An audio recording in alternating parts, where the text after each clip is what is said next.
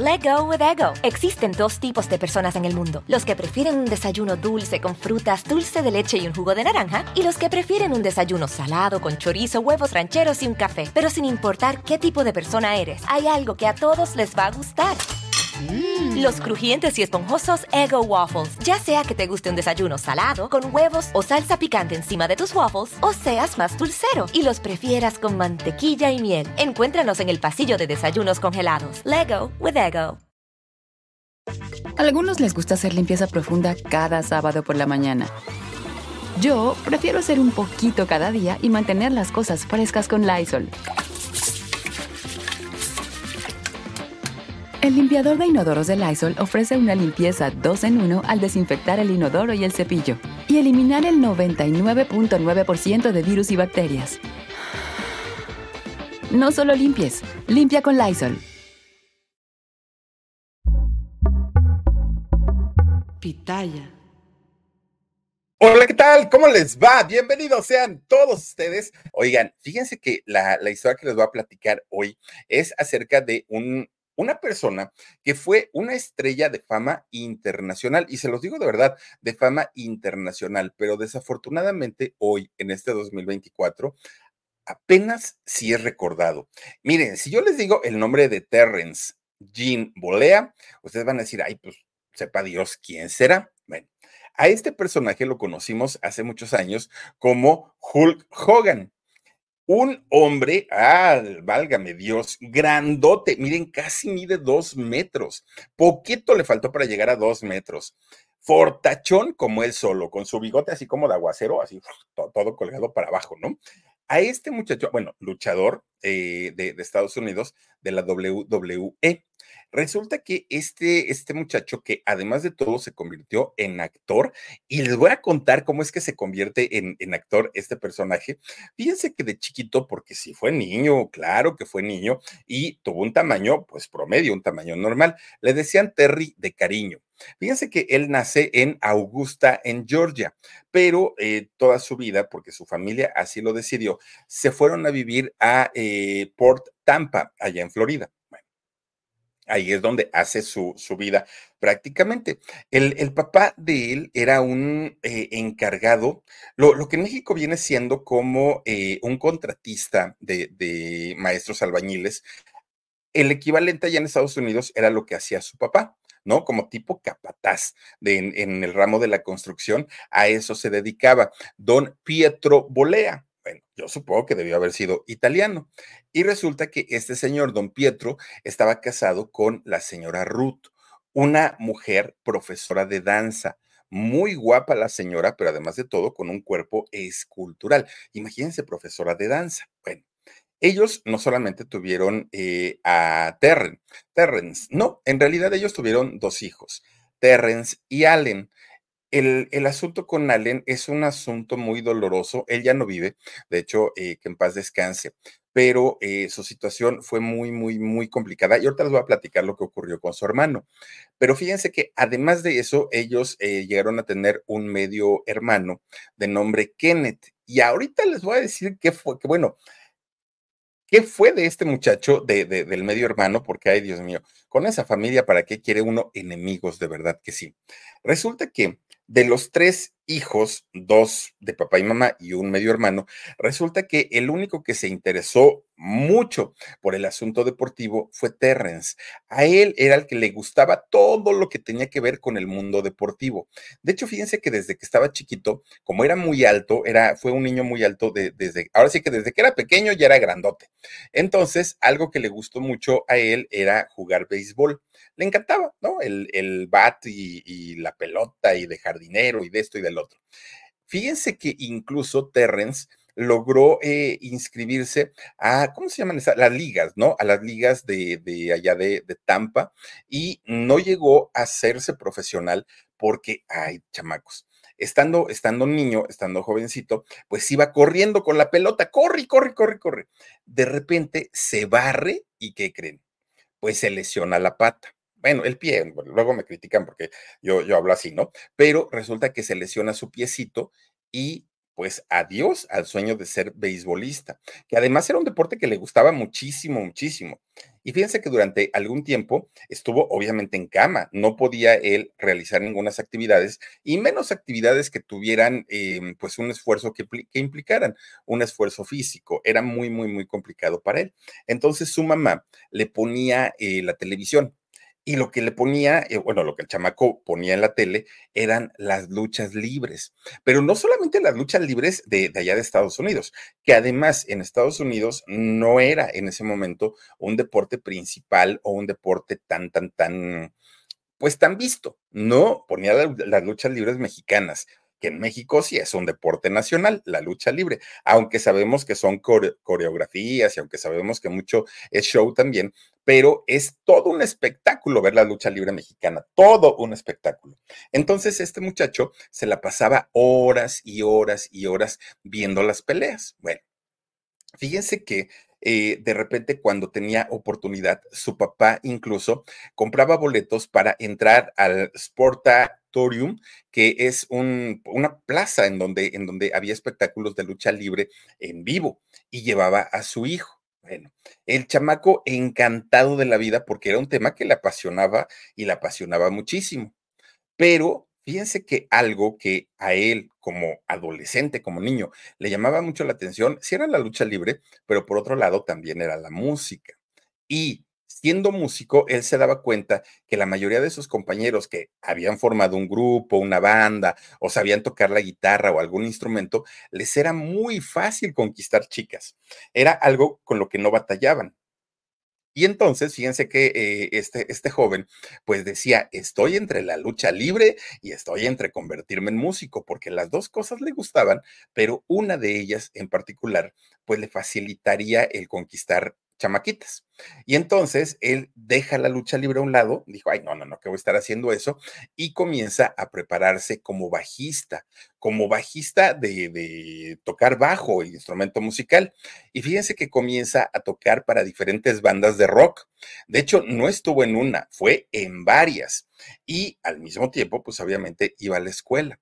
Él ya se sentía músico, él ya se sentía estrella de rock y obviamente en aquellos años sí tuvo sus, buenas conquistas, ¿no? Varias muchachitas que le echaban el ojo porque además rubio, alto, delgado y siempre como aparte había practicado deporte, pues obviamente el chamaco estaba también pues muy, muy, muy trabado, muy fornido.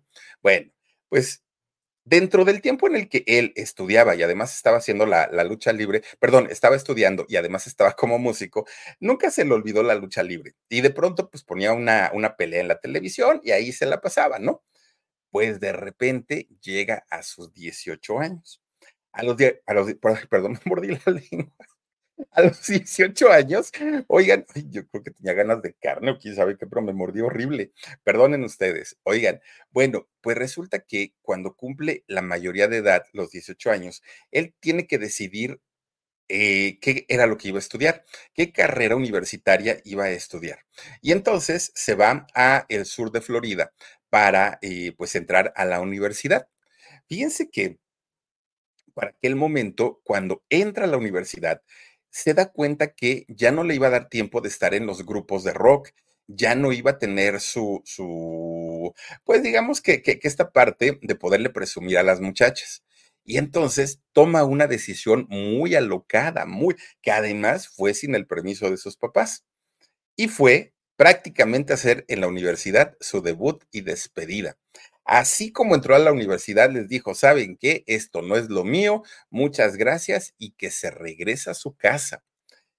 Llegando a su casa, su mamá y su papá pusieron el grito en el cielo, cómo era posible que estuviera desaprovechando la oportunidad. Ellos que habían, se habían esforzado tanto para poder darle una educación y él la estaba desaprovechando. Ay, el chamaco siendo adolescente, todo se le resbalaba, no, no le dio mayor importancia.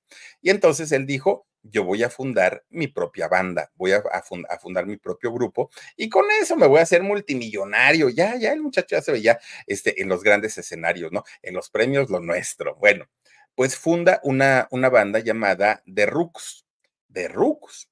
Fíjense que esta banda, por lo menos allá en Tampa Bay, sí fue conocida. No es que hayan tenido todo el éxito del mundo, pero por lo menos hay gente que dice, claro, yo me acuerdo de, de ellos. Bueno, pues mientras él estaba tocando como bajista en esta banda que él había fundado, en sus ratos libres, para poder generar dinero extra y para que sus papás no lo regañaran, comienza a trabajar. Ay, miren, ¿a poco, a poco mar esos son los rucos? Bueno, pues sí, sí, sí, sí. Ahí está, miren él, el, el Hulk. Bueno, resulta que en sus tiempos libres, además de tocar en la banda, él decide entrar a trabajar a un gimnasio. Y ya que estaba trabajando en, el gimnasio, él dijo, bueno, pues si ya estoy aquí, me voy a ejercitar, ¿no? Voy a, voy a, este, a trabajar mi cuerpo, pues para que además las chicas se fijen más en mí estando en el grupo, estando en la banda. entonces empieza a hacer pesas y que hacía pierna y que pompa y que brazo y que esto y que el otro, ¿no? Ahí. Eso le ayudó mucho porque como es alto, muy alto, les digo que casi, casi llega a los dos metros de altura, imponía, imponía mucho porque pues la altura y luego la musculatura pues era, era muy atractivo y las chicas pues claro, no estaban ahí vueltas locas. Mucha gente de, de que iba al gimnasio donde él trabajaba y además entrenaba, cuando lo veían le decían, oiga, instructor, ¿y usted qué? ¿A poco es luchador? A algunos les gusta hacer limpieza profunda cada sábado por la mañana. Yo prefiero hacer un poquito cada día y mantener las cosas frescas con Lysol. El limpiador multiusos de Lysol limpia y elimina el 99.9% de virus y bacterias. Y puedes usarlo en superficies duras no porosas de la cocina, baño y otras áreas de tu casa. No solo limpies, limpia con Lysol. No, decía él, no, no, no, no, no. Pero no le desagradaba que le dijeran luchador. ¿Por qué? Porque pues tiempo atrás él veía la lucha, libre y era algo que le llamaba muchísimo, muchísimo la atención. Entonces de repente un día estaba ahí en el gimnasio y ya ven que tienen los gimnasios espejos así de pared completa, así completito para que la gente se vea y vaya viendo cómo van avanzando, ¿no? En los deportes. Entonces el Hulk se para enfrente del espejo y empieza a admirar, bueno, yo no tengo, ¿no? Pero empieza a admirar su musculatura y así sus pectorales y sus brazos y sus piernotas y todo, y dijo, ay, pues creo que sí parezco luchador, ¿no? O sea, creo, creo que sí podría hacerlo. Y se queda pensando, y si, si me dedicara yo a eso, pues estoy grandote, tengo fuerza, pues en una de esas, pues chance. Miren, cumple 24 años y resulta que habla con sus compañeros de la banda, de los rucos, y les dice, muchachos, búsquense otro bajista, porque a partir de ahora, mi nueva profesión y a lo que me voy a, dedicar es a ser luchador profesional.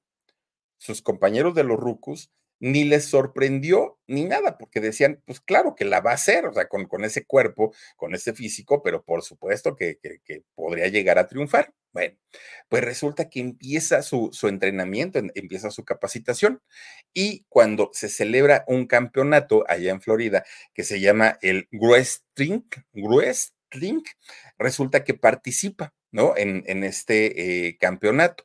Allí hizo su debut. Y miren, no es que eh, haya, se haya capacitado mucho tiempo antes para convertirse en luchador, prácticamente desde su debut se siguió, se siguió preparando sobre la marcha. Sobre la marcha él, iba preparándose, preparándose.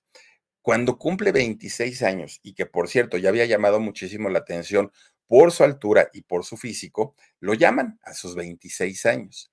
Y entonces firma un contrato con la Federación Mundial de Lucha Libre lo que años más tarde se convertiría en la WWE. Bueno, estaba feliz de la vida, feliz, feliz.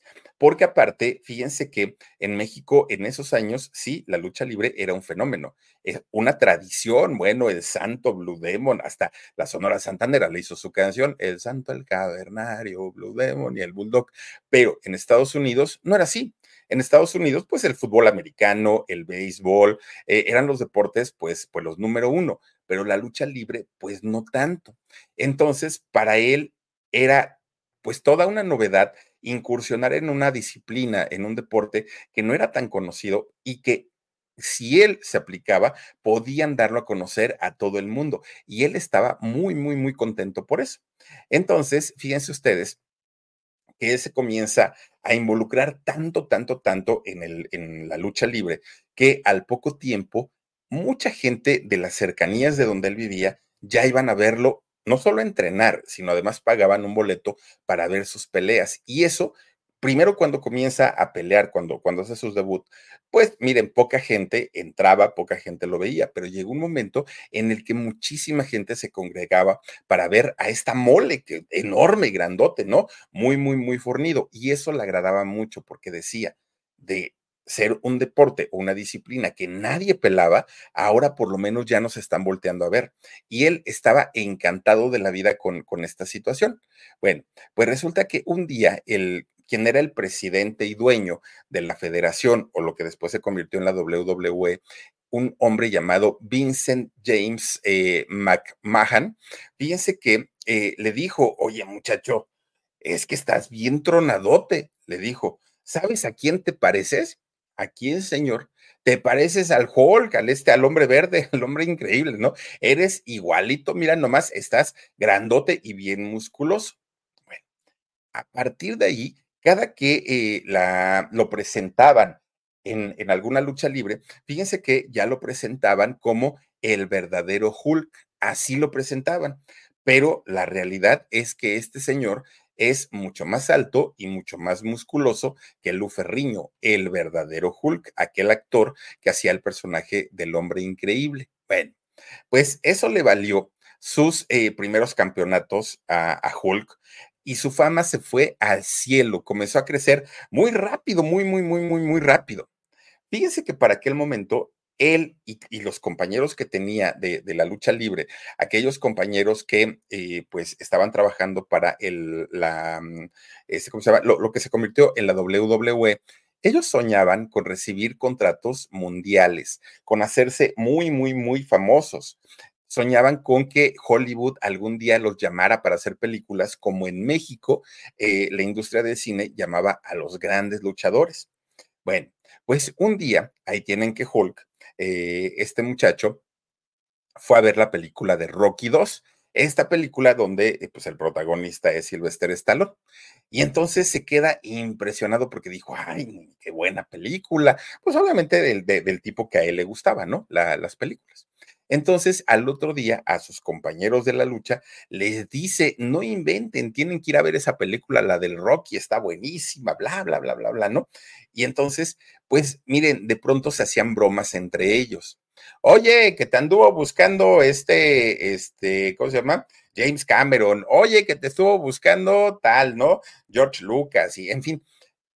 Pues eran bromas que se jugaban entre ellos como para decir, ¿en serio? ¿Me están buscando de Hollywood? Pero no era cierto, todo era pues mero chisme, nomás como para hacérselas, hacerles un poco como, como, pues el día, ¿no? En, entre ellos. Bueno, pues resulta que un día, fíjense que eh, Hulk encuentra a un promotor japonés que le dice, ¿cuánto, ¿cuánto te pagan aquí por una pelea? Y él dijo, no, pues me pagan 200 dólares. No, pues muy, muy buen dinerito, ¿no? Pues ¿qué serán aquí ahorita como 3.500 pesos, ¿no? Más o menos, mexicanos. Y entonces, no, pues me pagan esa cantidad. Y le dijo, mira, si te vienes conmigo, nos vamos hasta Japón. Nos vamos hasta Japón y allá yo por noche te puedo pagar mil dólares. O sea, el, cinco veces más de lo que ganaba en Estados Unidos. Y nos vamos cada seis meses y hacemos una temporada allá y te traes tu buen dinerito. Y Jul dijo, pues sí, la verdad es que de ganar aquí 200 a ganar allá mil, pues está bien, ¿no? 17, 18 mil pesos. Entonces dijo, pues me encanta la idea. Bueno, este promotor japonés le dice, nos vamos para tal fecha, prepárate tus maletas y todo el rollo. Sí, está bien. Estaba él haciendo sus maletas cuando de repente tocan la puerta de su casa. Tocan el timbre. Entonces abre la puerta y era un chico, un muchacho que era un mensajero. Y le dice, señor, le traigo este telegrama. Ah, sí, está bien, chamaco, ten para tu refresco, adiós. Se fue el muchacho. Resulta que lo que le entregó fue un telegrama. Un telegrama nada más ni nada menos que firmado por don Silvestre Stallone que le decía que él ya estaba produciendo su eh, tercer película de Rocky y que para esa tercera película lo quería a él actuando en, esta película. Y entonces Hulk, en lugar de decir, ay, qué bueno que mi sueño se está cumpliendo y todo, agarró el telegrama, lo hace bolita, pum, a la basura. No se la creyó. ¿Por qué? Porque sus compañeros no era la primera broma que le jugaban de este tipo. Oye, que te buscó tal productor de, cine para que vayas a actuar con ellos. Oye, que te buscaron de no sé qué para, para un contrato multimillonario. Entonces él dijo que me va a estar buscando. Además, ¿cómo sabe dónde vivo? Además, no, no, no, no, no. O sea, se equivocaron mis compañeros, pero yo no les voy a seguir el juego. Y entonces él sigue haciendo su, su maleta y se fue, se fue para Japón, allá se fue a trabajar, ganó sus buenos dólares y ahí viene de regreso. Cuando regresa, pues le pregunta, ¿no? Ahí en, el, con el portero, oiga, pues alguna noticia, alguna novedad. No, nada más le han traído correspondencia y se la echa abajo de su puerta. Está bien, gracias. Cuando va a revisar la correspondencia, había dentro de muchos, muchos, muchas este, cartas de cobros, facturas y todo eso, había dos telegramas más. Y sí, los firmaba de nuevo Sylvester Stallone. Le hizo raro y dijo, ay, no, pues estos compañeros míos saben que yo no estaba aquí, saben que yo estaba en Japón, ¿para qué me seguirán haciendo la broma? ¿Cierto? No, no creo que el Sylvester Stallone me haya llamado. Bueno, pues miren, abre el, uno, de esos telegramas y venía un número de teléfono para comunicarse con, con la gente, ¿no? Y cuando marca por teléfono, le contestan de la casa productora donde estaban haciendo la película de Rocky 3. Él en ese momento le cae el 20 que probablemente sí era cierto desde el primer telegrama. Entonces le dicen, oiga, es que el señor Estalón me está buscando, pero yo no sé si sea cierto. No, pues claro que es cierto. Venga para acá, por favor. Pero había un problema. A algunos les gusta hacer limpieza profunda cada sábado por la mañana. Yo prefiero hacer un poquito cada día y mantener las cosas frescas con Lysol. Las toallitas desinfectantes de Lysol hacen súper conveniente limpiar superficies como controles remotos, tabletas, celulares y más, eliminando el 99.9% de virus y bacterias. No solo limpies, limpia con Lysol. Fíjense que el contrato que eh, tenía firmado en aquel momento era el de exclusividad con McMahon, el eh, empresario, el dueño de la WWE, que cuando se trataba de ir a, a, pelear a Japón, no había problema porque no afectaba sus intereses, porque dijo, bueno, si a ti te conviene más, vete, cuando yo te ocupe, pues aquí ya, ya, ya tú peleas, ¿no?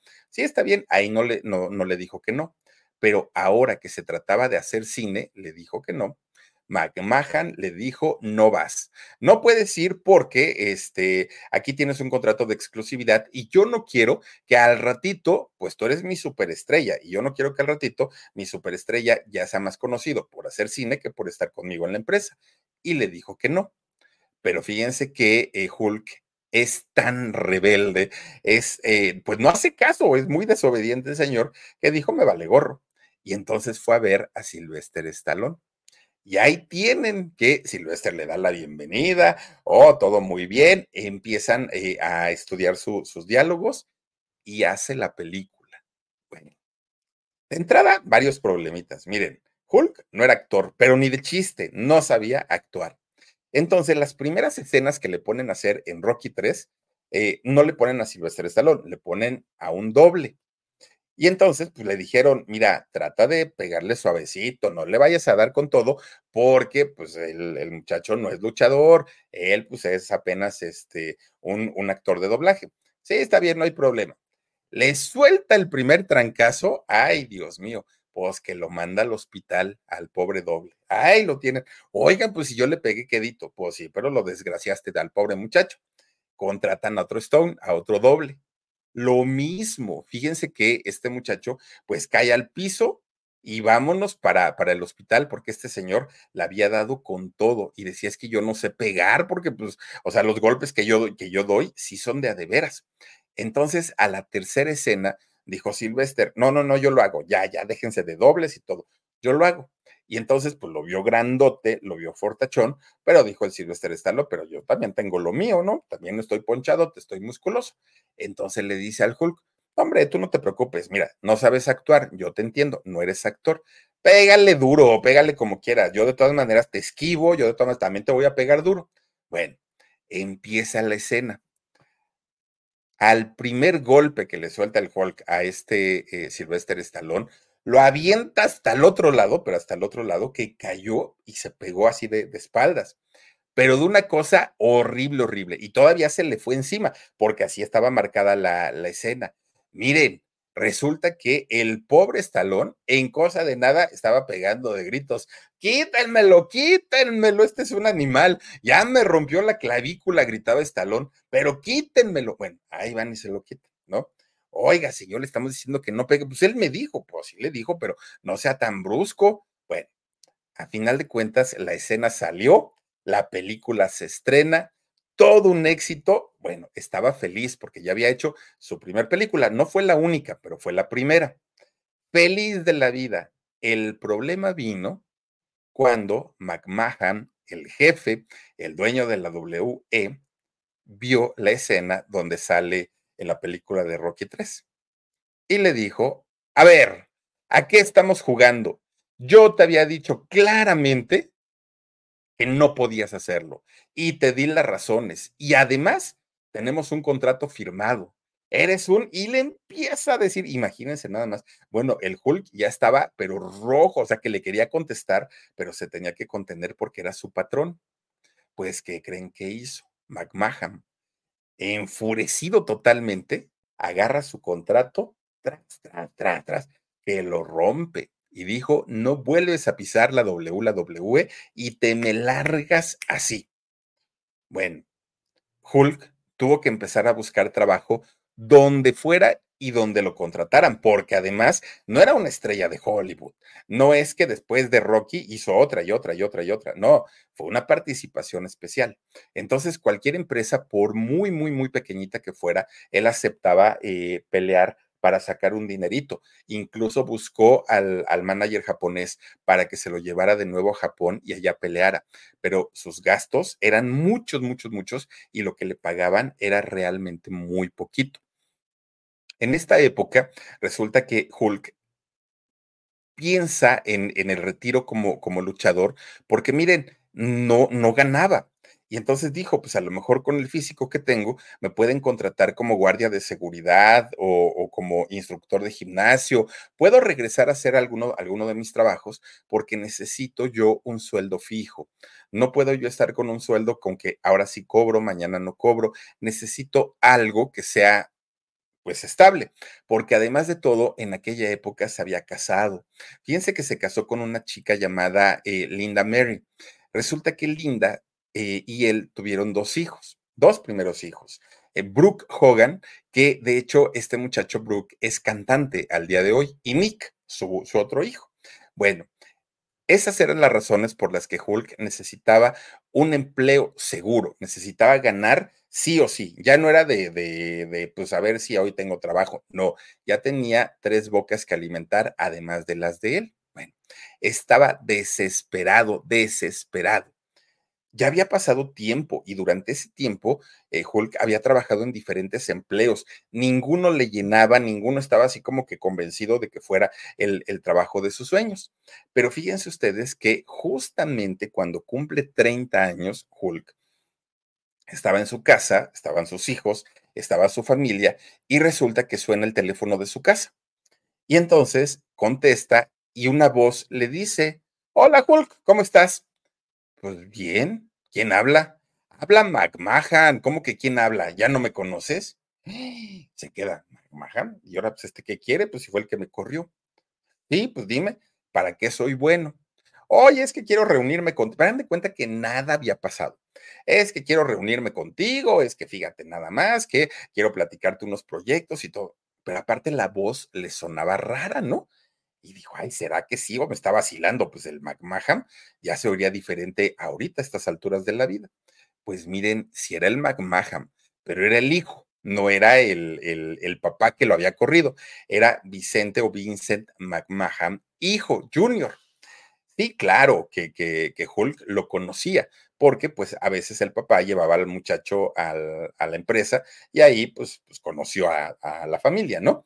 Pero fíjense que no le caía bien, le caía bien gordo el chamaco porque era el clásico junior, el clásico chamaco payasón, que miren, de entrada, llegaba el chamaco allá a la, empresa, no saludaba a nadie, le sacaba la lengua, los humillaba, o sea, era un chamaco pelado el, este eh, Vincent, muy, muy, muy mal educado. Pero ahora las cosas habían cambiado, porque resulta que le dice este Vincent eh, McMahon, el junior, le dice, ¿sabes qué? Te quiero contratar o quiero que regreses a la empresa. Vale, digo, ¿cómo que regrese? Oye, pues si tu papá, ¿qué va a pensar? No creo que él esté muy de acuerdo con que me regreses. Tú no te preocupes, ¿quieres o no quieres regresar? Y para aquel momento, pues eh, Hulk estaba pasando por un momento muy complicado económicamente, no tenía dinero. Fíjense que lo que había ocurrido es que eh, la empresa, la WWE, que había creado su padre, pues estaba a punto de la bancarrota, a punto. Y entonces su hijo se la compró. ¿no? Le dijo, papá, véndemela a mí, yo la voy a modernizar, yo le voy a hacer esto, voy a hacer lo otro, voy a hacer. Y el papá dijo, bueno, pues si tú quieres, órale, adelante. Bueno, ahí tienen entonces que le dijo, yo lo que quiero es modernizarla en todos los sentidos con colores, con luchadores nuevos, con cuerpos más estilizados, con atuendos más llamativos, con luchadores y, luchas que sean mucho más dramáticas. Si tienen una historia de vida los luchadores, eso también lo podemos aprovechar y lo podemos vender. Bueno, el chamaco, lo que sea de cada quien, sí, sí tenía, este, pues, idea, ¿no? Sí tenía idea de lo que quería y más que de lo que quería, tenía idea de eh, lo que quería hacer con la empresa. Eso era muy, muy, muy bueno. Pues Hulk lo pensó mucho, mucho, porque dijo, voy a regresar y algún día me voy a encontrar al papá, no quiero pelear con él, pero necesito trabajo, ¿qué voy a hacer? Bueno, no tenía muchas opciones porque además pues, no le estaba yendo bien en la vida. Pues ahí tienen que regresa de nuevo a la WWE y regresó con todo. ¿Por qué? Porque ya regresa con una imagen renovada tal como lo quería el Junior regresa con una imagen, miren, se viste como superhéroe, con sus mallas o sus mayones color rojo. Ya, las puras mallas de color rojo llamaban muchísimo la atención, con su paliacate en la cabeza, con su bigote así como escurrido, ¿no? Como de aguacero, su cabellera rubia. Era todo un personaje, pero todo un personaje. Lo mejor del asunto es que supo muy bien. A algunos les gusta hacer limpieza profunda cada sábado por la mañana. Yo prefiero hacer un poquito cada día y mantener las cosas frescas con Lysol. El limpiador de inodoros de Lysol ofrece una limpieza 2 en 1 al desinfectar el inodoro y el cepillo y eliminar el 99.9% de virus y bacterias. No solo limpies, limpia con Lysol. De alguna manera, el, el señor ¿cómo decirlo?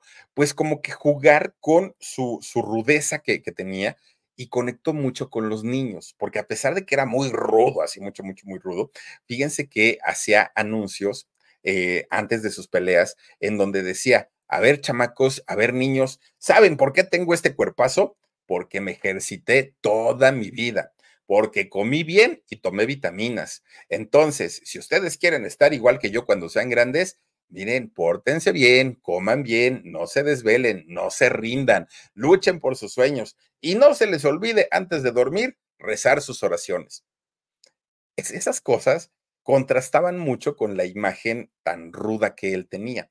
Y eso a los niños les encantaba, les encantaba. Bueno, milagrosamente, a que, bueno, no fue milagrosamente, fue con mucho trabajo, con mucho trabajo tanto de McMahon Jr. como de eh, Hulk. Esta empresa que estaba en la quiebra, literalmente en la quiebra, de repente fue aumentando y aumentando y aumentando de valor.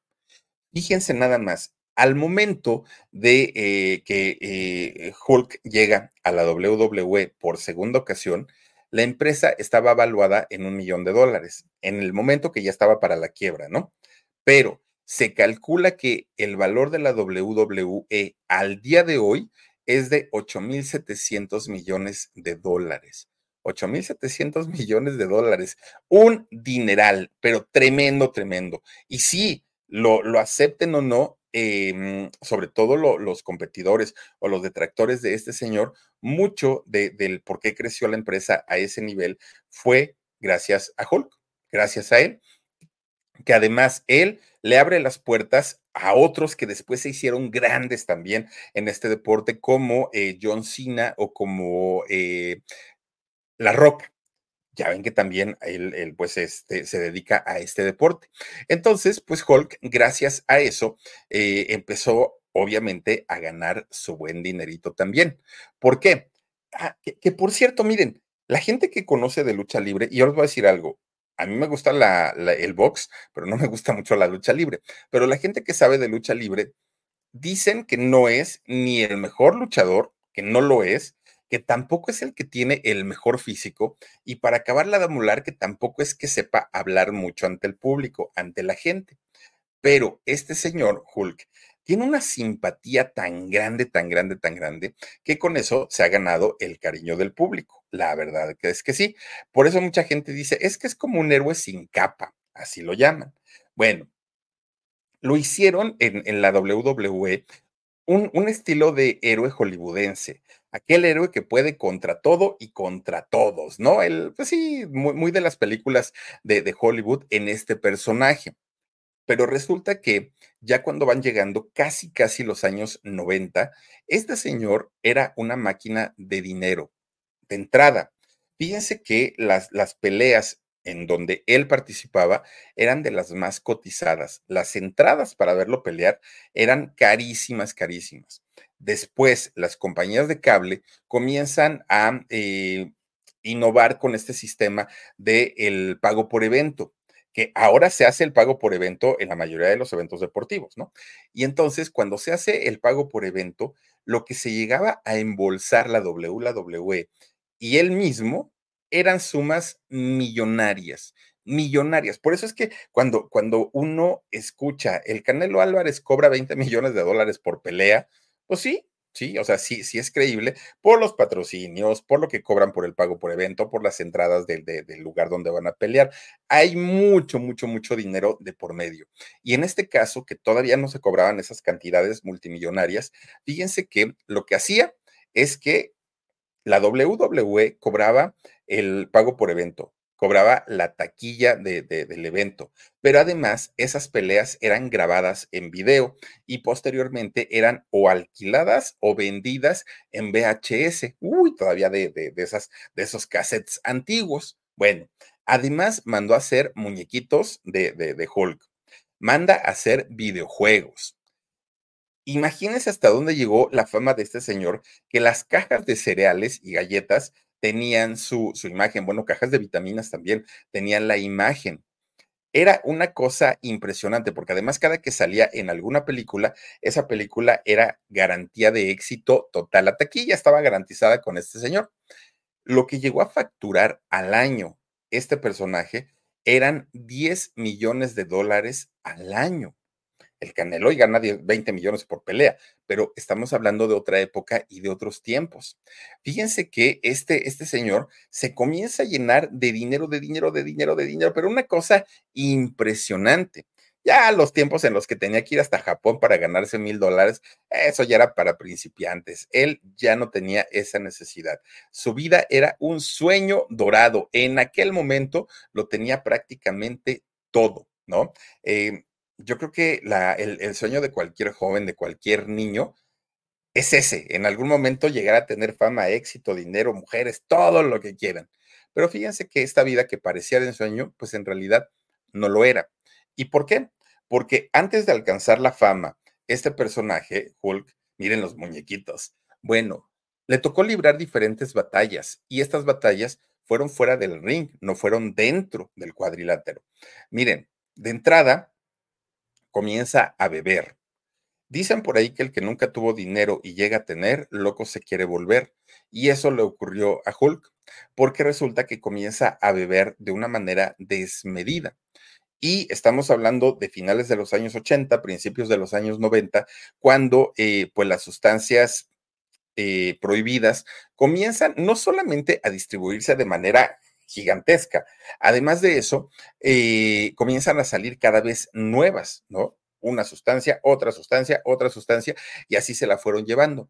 Entonces, de, de beber solo alcohol, que ya era un problema muy serio para él, al poco tiempo comienza a consumir cocaína. Y esto obviamente hacía que se pusiera mucho más intenso a la hora, a la hora de pelear, porque la adrenalina que le provocaba era tremenda, tremenda. Y no solo era él, ¿eh? en aquellos años famosos, eh, cantantes, escritores, políticos, todo el mundo le entraba la coca en aquellos años, hoy también, pero en aquellos años fue como la novedad y fue como, como la sensación. Y para los luchadores era lo de todos los días. Bueno, pues resulta que era, era el momento en el que su carrera estaba como que en el, en el inicio de lo bueno, apenas venía lo grande. Entonces, fíjense que de repente alguien le va con el chisme a Marvel, a esta empresa que pues es la que maneja todos los superhéroes, todos, todos los superhéroes. Y entonces, fíjense que Marvel, le, a Marvel le dicen, oye, ya te diste cuenta que hay un luchador que empieza a tener fama, que empieza a tener éxito y que eh, pues está usando el nombre artístico de uno de tus personajes, Hulk. Y entonces eh, Marvel pues se queda así como que, ah, ¿en serio? Vamos a ver quién es y cuánto genera. Para Marvel, que imagínense el tamaño de empresa que es, cuando lo vieron, pues dijeron, pues sí está ganando, pero tampoco es que esté ganando tanto, pobre cuate, ¿no? Pero a ver, está utilizando el Hulk hay que citarlo, hay que llegar a un acuerdo, no quiero pelear con él y pues hay que dejarlo que de alguna manera pues también se lleve su, dinerito. Vamos a llegar a un acuerdo razonable, dijo eh, Marvel. Bueno, fíjense que le dicen que por cada pelea en donde él estuviera, él tenía que, Hulk tenía que pagarle a Marvel 100 dólares. 100 dólares por cada pelea. Eso durante los siguientes 20 años. Además de esto, le tenía que dar un tanto por ciento de toda la merch, es decir, de todos los muñequitos, de todo lo que hacían con eh, la imagen de, de, Hulk, todo le tenían que dar un porcentaje. Y sí, llegaron a un acuerdo. Al principio todo fue felicidad porque trabajaron de manera muy bonita. El problema vino cuando los contratos de publicidad y los contratos ya con los grandes managers, cuando ganaba un dineral, ahí sí para que vean, vinieron los problemas. Porque entonces Marvel dijo, a ver, 100 dólares por pelea, cuando tú estás cobrando, no, no, no, no. Tratan de renegociar el asunto. Pero además, ya cuando empiezan en, un pleito legal, que además ese pleito duró años, años, años, años, años, fíjense que se mete, eh, se mete al pleito la WWE se mete al pleito este señor Hulk y se mete al pleito Marvel. Todos contra todos. A algunos les gusta hacer limpieza profunda cada sábado por la mañana. Yo prefiero hacer un poquito cada día y mantener las cosas frescas con Lysol. Las toallitas desinfectantes de Lysol hacen súper conveniente limpiar superficies como controles remotos, tabletas, celulares y más eliminando el 99.9% de virus y bacterias. No solo limpies, limpia con Lysol. De hecho, en el podcast les voy a contar cómo, cómo es que se dio eh, todo el pleito completo, pero lo que sí se sabe es que al día de hoy Hulk ya tiene eh, la titularidad del derecho de autor, a él ya le, ya le corresponde y ya no tiene que pagar, hasta donde yo sé, ya no tiene que pagar nada. Pero todo esto pasó porque Marvel, en un intento de quitarle absolutamente todo, cometió un error en cuestión de papeleo. Ese error lo ocupó este personaje Hulk y los dejó prácticamente pues en, la nada. Y además Marvel creo que hasta los abogados tuvo que pagarle. En fin, ya mañana les cuento toda esa historia, pero fíjense que a, final de cuentas este señor se queda ahora sí con todo, ¿no? Con todo y ya no tiene que dar absolutamente nada. Bueno, pues estos fueron años de bonanza para él. Todo, todo, todo, todo estaba bastante, bastante bien, porque ya no ganaba un millón de dólares al, año. No, ahora ya ganaba 10 millones de dólares al año. Bueno, cuando se da cuenta la gente que este personaje ya ganaba una buena cantidad de dinero, de repente se le comienzan a acercar amigos, incluso familia. Familia que le decían, es que no sabes cuánto te queremos y te apoyamos y es que eres lo máximo. Y bueno, ¿quiénes fueron estas personas que se le acercaron? Uno de los más aprovechados fue su medio hermano, el Kenny.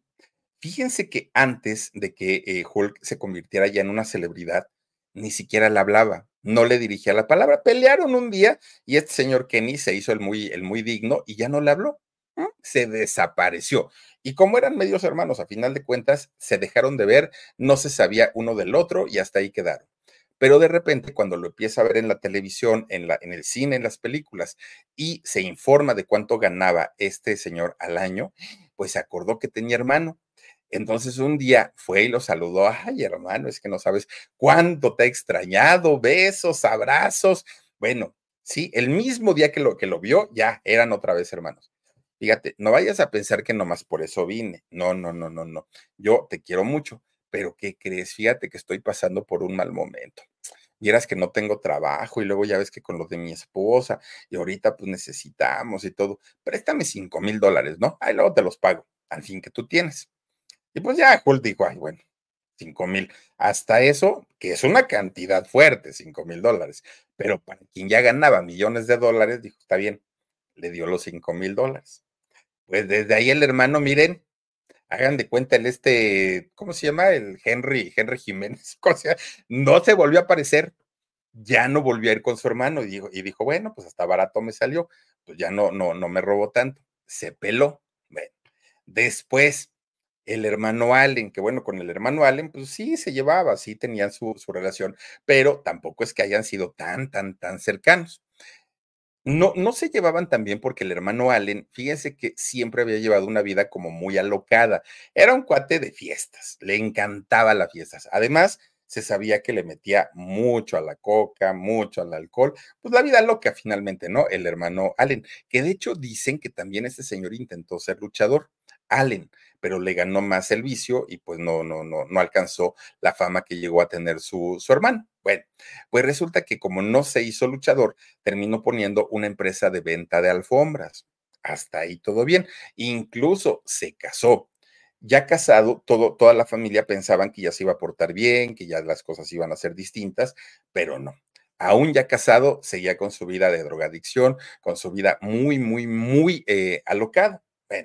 Pues fíjense que resulta que este señor, Allen, empezaba a, drogarse tanto que ya las drogas convencionales ya no le hacían. Entonces lo que se empezaba a meter era Valium, eran ese tipo de medicamentos que se utilizan prácticamente para sedar a la gente, porque ya necesitaba una cosa muy, muy, muy potente. Pero para eso pues obviamente necesitaba recetas médicas. No es que uno vaya a la farmacia, ay, deme por favor este medio litro de Valium. O sea, pues, no, no, no, no funcionan así las cosas.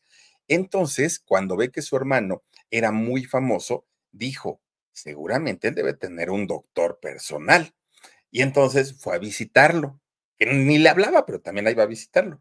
Oye, hermano, lo mismo, hermano, hermano mío, mira cuántos años tenemos de no vernos, bla, bla, bla. Oye, este, tienes a tu doctor, ¿verdad? Tienes a tu médico. Sí, dijo él. No seas gacho, mira, ¿qué crees? Traigo un dolor en el hombro, pero que no aguanto, me siento muy mal. Y entonces Jul le dijo, pues vamos al médico, vamos al médico al hospital, yo te lo pago, que te hagan lo que te, tengan que hacer y punto. Dijo, no, no, no, no, no, mira, ya está, me estoy acostumbrando al dolor. Mejor nada más dile que me haga unas recetas en donde pues, me deje ir a comprar a la farmacia algunos medicamentos que necesito para sentirme bien y ya. Obviamente su hermano Hulk lo conocía de toda la vida y le dijo, no, me perdonas, pero no, yo no voy a contribuir a pues, al ratito fregarte la vida. Mira, ya con lo que nos metemos, porque Hulk se metía cocaína, se metía alcohol y pues estaba también metido en esos asuntos, pero no todavía no en los medicamentos. Y le dijo, no, yo no me voy a, a esta, prestar a eso. Bueno, se va este muchacho. De repente un día muy tempranito, mientras este señor Hulk estaba haciendo su ejercicio, le llama otra vez el Allen, su hermano, y le dice, ay, no es que sabes que, mira, te voy a confesar algo. No le vayas a decir a mi esposa, no le vayas a decir a mi mujer, ¿qué te pasó, hermano? Es que, bueno, ya ves que el otro día fui y te pedí este favor que no quisiste hacérmelo, sí. Tuve que pagarle a un médico para que me diera las recetas y yo poder tener, pues, mi medicamento, ¿no? Ajá, y luego, pues que me está cobrando y no tengo dinero. No sé qué hacer porque ya sabes que esta gente no se anda por las ramas y ya me amenazaron y no sé qué. Y le dijo Hulk, oye, ¿y tu negocio? ¿Cuál negocio? ¿El de las alfombras? Uy, ese nomás era pretexto y ya quebró desde cuándo, ¿no? Ya ni lo tengo.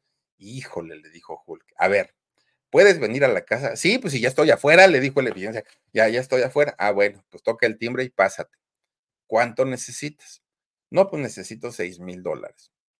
Saca su, su, esa talonera de cheques y le firma un cheque por seis mil dólares. Se lo dio y le dijo, ándale, pues ya vete y este, paga tus deudas, porque si no, vamos a acabar muy mal. Sí, hermano, te quiero, te amo, besos, abrazos, y se fue. Bueno, pues resulta que así todo el día ya no lo buscó, ya no le habló, nada, ¿no? Así se quedaron las cosas. Llega la noche, llega la madrugada y en la madrugada suena el teléfono y dice Hulk, híjole, ahí está mi hermano. Seguramente se fue a gastar el dinero, ya me va a pedir otra vez, no puede ser. Bueno, contesta, ¿no? El Hulk, muy de malas, porque dijo, ay, este, ya me va a hacer enojar otra vez. Pues no, no era el hermano. Fíjense que no era el Allen, era la cuñada, era la esposa de, de Allen. Y le dijo, oye, te hablo solamente para avisarte que me acaba de hablar la policía. Y en una habitación de un hotel encontraron el cuerpo de tu hermano. Está muerto. ¿Qué? Pues está muerto tu hermano. Yo no sé qué pasó. Lo único que sí supe es que tú le habías dado dinero, que tú le, que tú le prestaste una cierta cantidad de dinero que no sé cuánto, y que él tenía que ir a pagar la, la deuda que tenía con un médico. Eso sí me lo dijo. Pero hasta donde yo sé, ni fue a pagar la deuda, fue a comprarse más de estos medicamentos, se fue a encerrar a esta habitación de hotel y pues tuvo una sobredosis. Eso es lo que yo hasta ahorita sé, le dijo la cuñada. Ay, vamos para allá, a ver qué fue lo que ocurrió, dijo Hulk. Pero obviamente, pues estaba muy mal porque además él le había dado el dinero. Y claro que se, se sentía culpable por lo que le había pasado a, a su hermano. Estaba muy, muy, muy tenso, mucho, mucho, muy tenso. Estaba muy mal porque él sentía que gracias a lo pues a la facilidad que le dio de tener ese dinero a su hermano, pues había, eh, había ingerido estas sustancias. Pero fíjense ustedes que independientemente a lo que se supo en aquel momento sobre esta sobredosis, existe otra versión totalmente diferente. Hay una versión en donde dice que Allen sí murió en el, hotel, pero que no murió de una sobredosis, que en realidad su cuerpo presentaba dos disparos en su espalda a final de cuentas, lo que haya sido los dos disparos o eh, la sobredosis, el pobre Hulk se sentía culpable porque él había dado el dinero a su hermano y con ese dinero, pues prácticamente había sido su pase hacia el otro mundo. Le costó muchísimo, muchísimo trabajo superar esta, pues esta historia tan, tan triste, ¿no? Al Hulk. Miren, ya cuando eh, empiezan los años 90, la carrera de Hulk cambió mucho, muchísimo. Ya él, eh, comenzó a tener un declive muy fuerte. ¿Por qué? De entrada, él ya se sentía una estrella de Hollywood. Ya había hecho varias películas, ya, eh, porque aparte él, fíjense que decidía qué tipo de, mm, contrincantes iba a tener. Y obviamente él se elegía a los más débiles para que él siempre ganara. Es decir, todo estaba a modo, todo estaba a, juego, ¿no? Y entonces comienza un declive en su carrera. Se sentía divo, además, porque ya tenía muchas exigencias, ya él quería ser el ganador siempre en todos los combates, en fin. Entonces, él de alguna manera ya sabía que no le quedaba mucho tiempo como luchador y quería aprovecharlo al máximo. Entonces, él dijo, el día que yo me tenga que retirar, me voy a retirar con un triunfo para todo mi público. Me quiero retirar como los grandes. Y entonces, ¿qué fue lo que hizo? Va y habla con su jefe, con Don, con Don McMahon, y le dice, oye, ¿sabes qué? Necesito que me des el control creativo de todas mis peleas. Es decir, yo quiero elegir mis combates, las fechas de mis combates, mis combatientes, todo. O sea, yo, yo, yo quiero llevar todo, ¿no? Es, va, a ser como un guion el cual yo lo voy a escribir. Y McMahon le dijo que no. Le dijo, no, no, no, aquí no vas a hacer lo que tú digas, esta es mi empresa, ha funcionado gracias a que yo la he, eh, la he llevado, entonces, pues mira, aquí yo me quedo. A algunos les gusta hacer limpieza profunda cada sábado por la mañana. Yo prefiero hacer un poquito cada día y mantener las cosas frescas con Lysol. Las toallas desinfectantes Brand New Day de Lysol hacen súper conveniente limpiar superficies como controles remotos, tabletas, celulares y más, eliminando el 99.9% de virus y bacterias, con una fragancia que lleva tus sentidos a un paraíso tropical. No solo limpies, limpia con Lysol. No, llevando tu carrera. Y la relación entre ellos, entre patrón y empleado, se rompió ya se llevaban muy mal, pero había un contrato de por medio.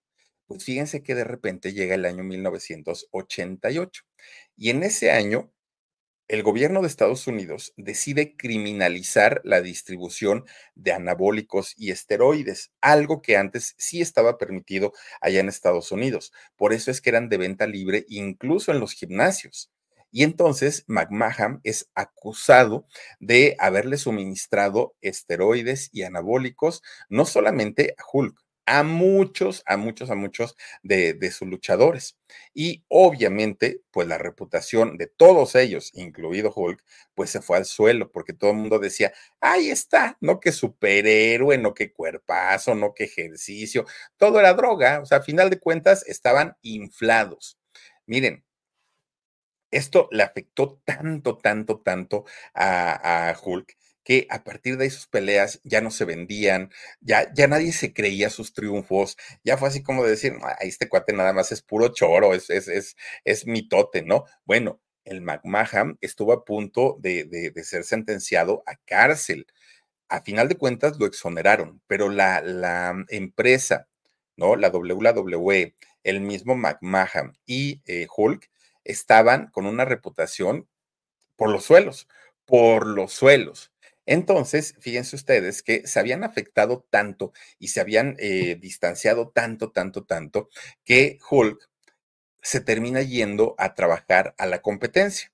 Ya no estaba en la WWE, ahora estaba en la WCW, que era la competencia, ¿no? De, empresas eh, de lucha libre.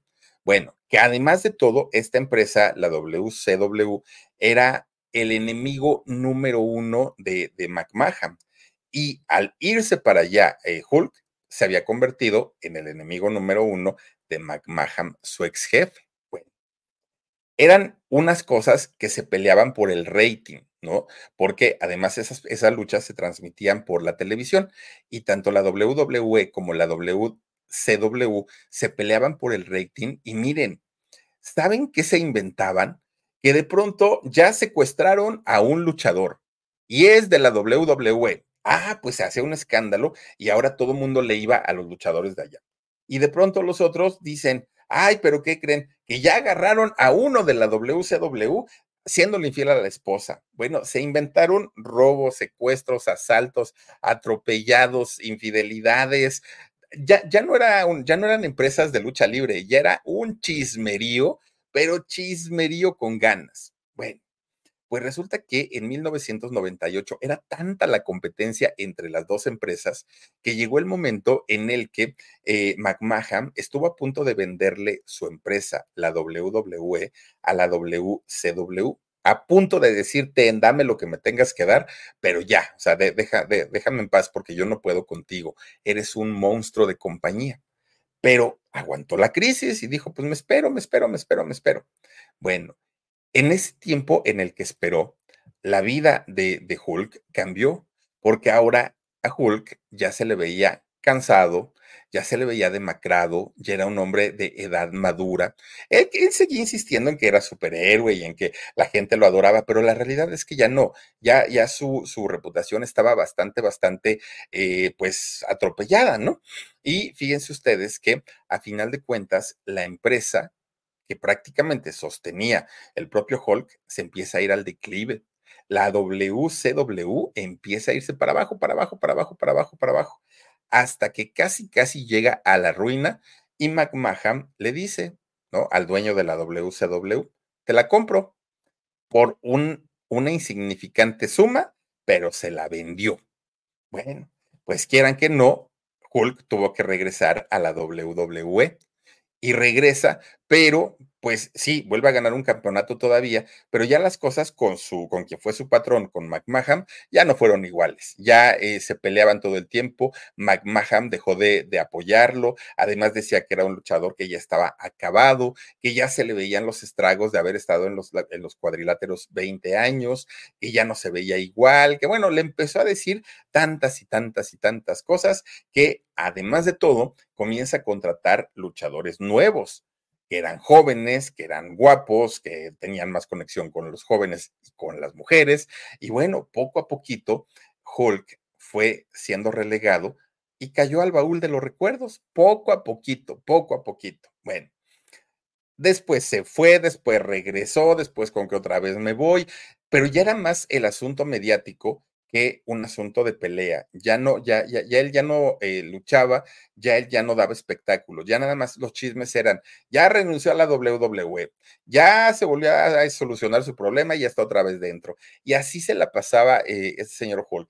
Todo el tiempo estaba pues con que me voy, con que me quedo, hasta que finalmente, fíjense ustedes que eh, los, los problemas para Hulk comenzaron a hacerse cada vez más grandes, más grandes, más grandes. Bueno, pues resulta que eh, este señor, fíjense que dentro de las cosas, eh, Hulk, dentro de las cosas malas que, llegó a vivir, fueron, em, hagan de cuenta que su, su, matrimonio que él tenía empieza a tener problemas, pero sobre todo cuando comienzan a filtrarse fotografías en donde pues había eh, cometido varias, no una, varias infidelidades.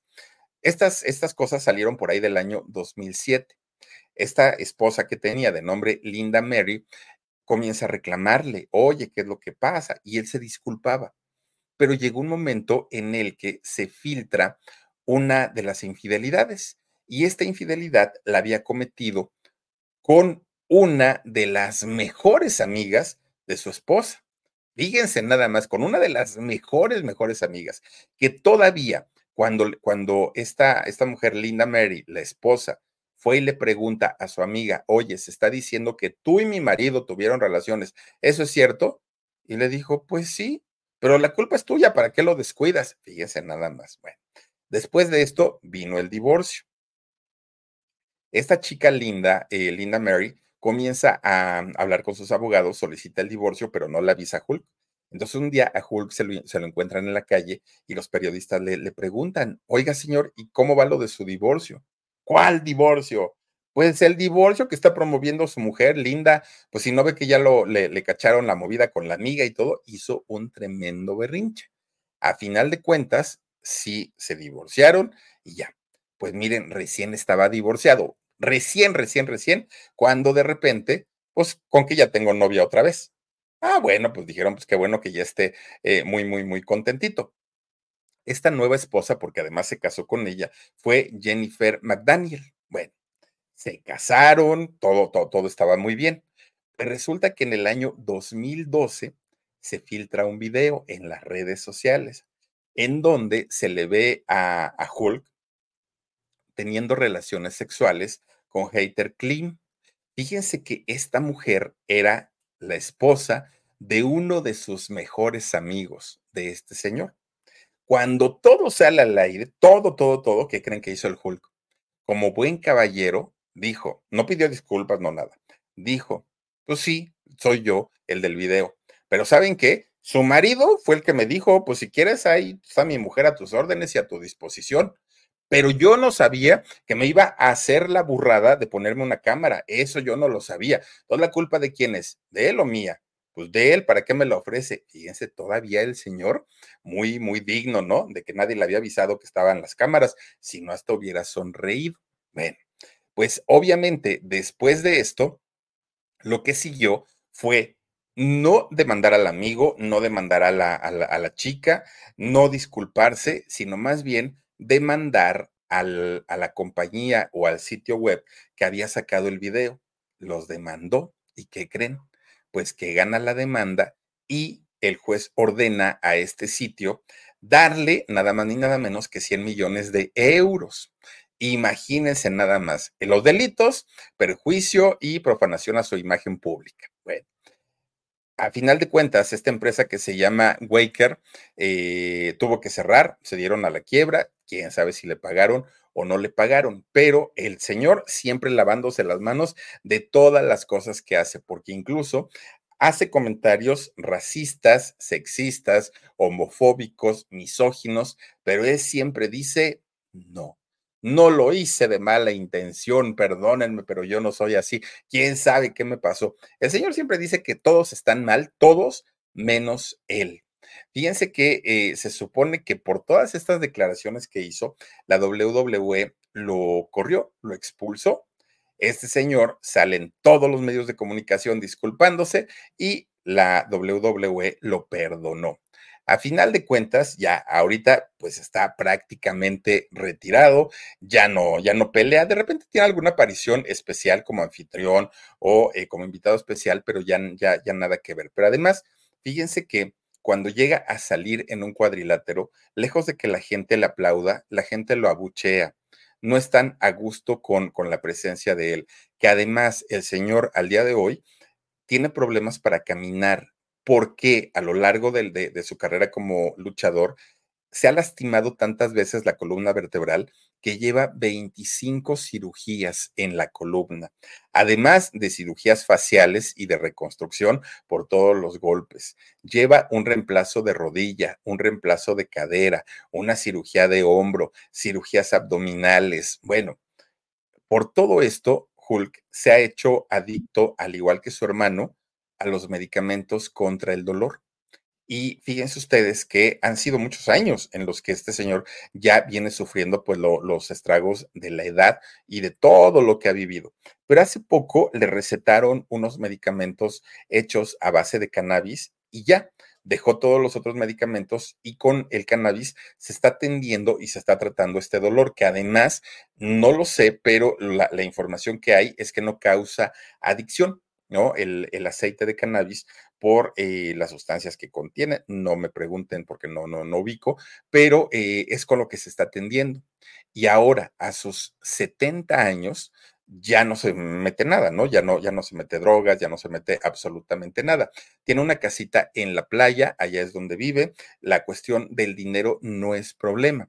De hecho, fíjense que por las infidelidades que cometió, ya tampoco tiene mujer, ya no está con Jennifer eh, McDaniels, ya no está.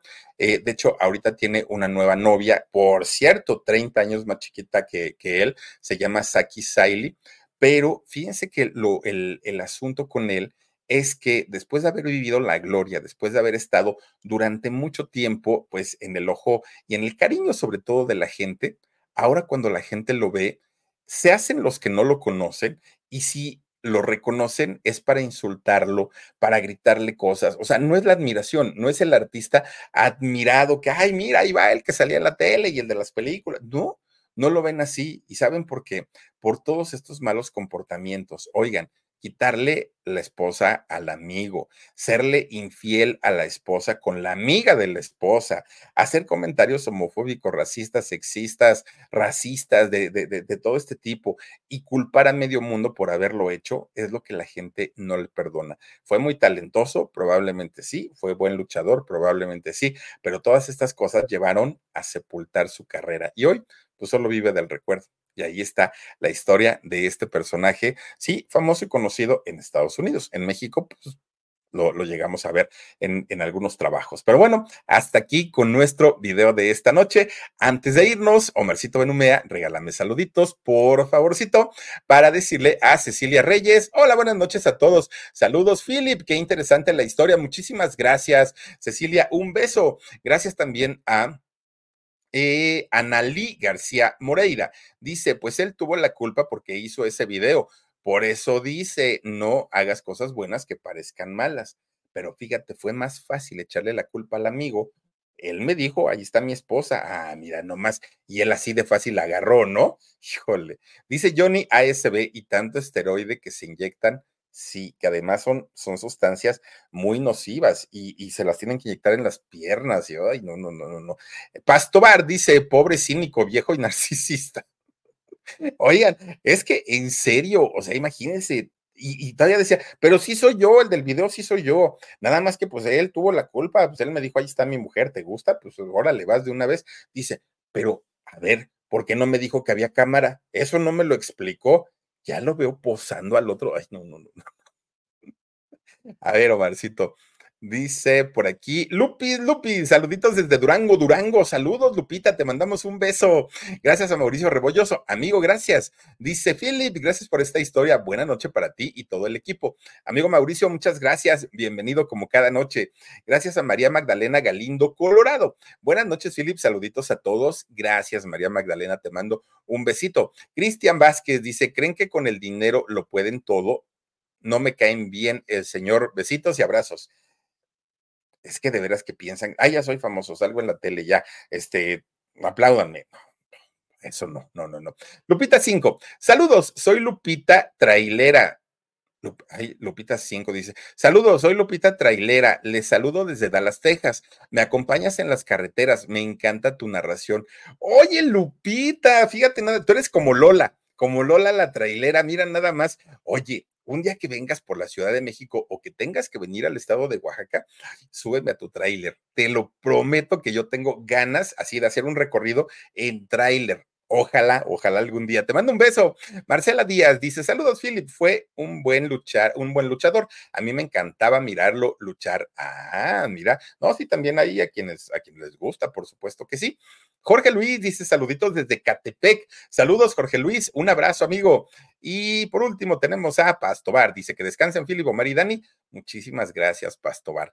Gracias a todos ustedes que nos han acompañado hoy en este canal que se llama El Philip. Ya estará disponible también el audio en nuestro podcast que se llama El Philip y también en nuestra página de Facebook. Muchísimas, el Philip también se llama. Muchísimas gracias. Mañana tendremos videíto grabado en la nochecita y el domingo tenemos alarido a las seis de la tarde. Perdón, a las nueve de la noche.